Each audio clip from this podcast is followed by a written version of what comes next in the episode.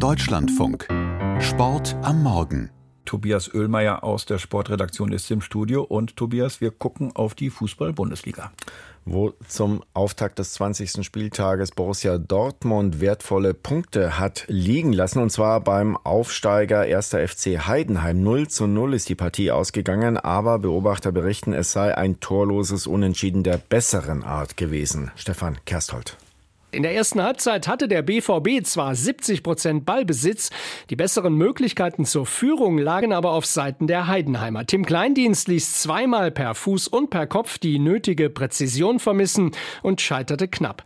Danach wurde der Treffer des Dortmunders Malen wegen einer hauchzarten Abseitsstellung zurückgenommen. 0 zu 0 zur Pause. Im zweiten Durchgang weiter Chancenarmut bis in die Schlussphase. Da verpasste zunächst Füllkrug für den BVB und danach der eingewechselte Schimmer für für die Heidenheimer die Führung nur ganz knapp. Es blieb beim torlosen Unentschieden, der Aufsteiger damit seit sieben Spielen ungeschlagen, die Dortmunder mit dem ersten Punkt Verlust im neuen Jahr. Heute Nachmittag dann Bayern gegen Mönchengladbach, Freiburg gegen Stuttgart, Mainz hat Werder Bremen zu Gast, Bochum spielt gegen Augsburg und Schlusslicht Darmstadt empfängt Tabellenführer Leverkusen und um 18.30 Uhr noch Köln gegen Frankfurt. In Katar haben am Abend die Weltmeisterschaften im Schwimmen und im Wasserspringen begonnen und Ganz knapp haben deutsche Springer dabei das Podest verpasst. Zunächst das gemischte Team Platz 4 beim Sieg von Großbritannien und danach dann auch noch Jette Müller im Einzel. Christina Graf aus Doha. Vom 1-Meter-Brett belegte sie nach einem engen Wettkampf Platz 4. Im Hamad Aquatic Center in Doha zeigte sie fünf konstant gute Sprünge, die aber nicht reichten, um Weltmeisterin Alicia Colloy aus Australien gefährlich zu werden.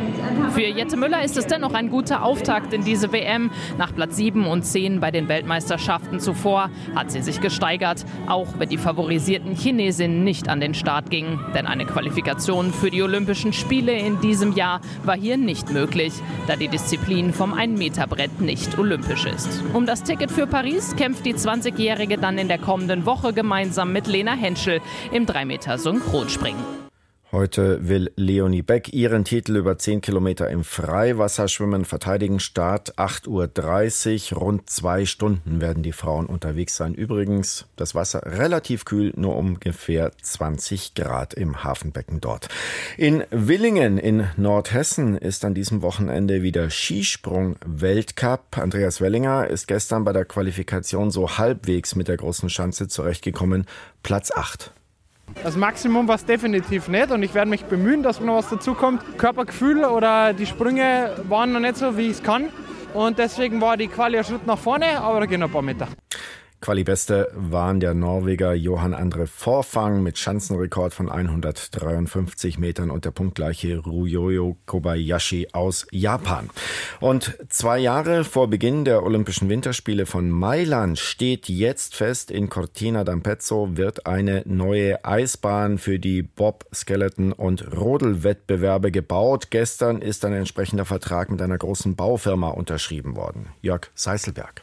Diese Entscheidung setze ein klares Zeichen und Zeuge von der Entschlossenheit der Regierung, alle Arbeiten für die Spiele in Italien durchzuführen, heißt es in einer gemeinsamen Erklärung von Infrastrukturminister Salvini und Sportminister Bordi.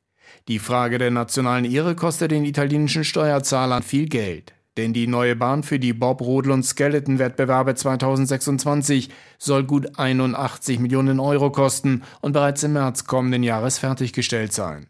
Es braucht ein Wunder, schreibt die Zeitung La Repubblica angesichts des ehrgeizigen Zeitplans.